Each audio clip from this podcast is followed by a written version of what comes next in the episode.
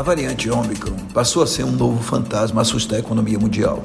E sem dúvida traz uma grande preocupação, principalmente por conta da incerteza quanto ao efeito das vacinas. No caso do Brasil, a situação é melhor, pois a população está amplamente imunizada e mais resistente. Ao que parece, o impacto será pequeno na maioria dos setores econômicos, com exceção, é claro, do segmento de grandes eventos e de viagens internacionais, que ainda não se recuperaram. Na Bahia, ambos os setores serão atingidos. no primeiro caso, o Festival da Virada de Salvador já foi cancelado, e tudo indica que o carnaval irá pelo mesmo caminho. E no segundo, haverá prejuízo no âmbito do turismo internacional, já que os argentinos, que demandam muito a Bahia, deixarão de vir no verão que se aproxima.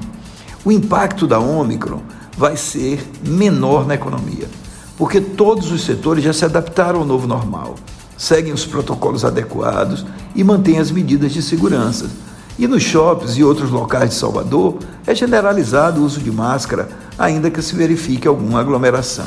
A verdade é que o dano econômico causado pela pandemia vem diminuindo e mesmo setores como o turismo já aprenderam a conviver com ela, de modo que, com ou sem Ômicron, as viagens internas vão se multiplicar e o verão baiano vai atrair milhares de turistas, sem eventos de porte grandioso, mas com capacidade de gerar oportunidade de negócios.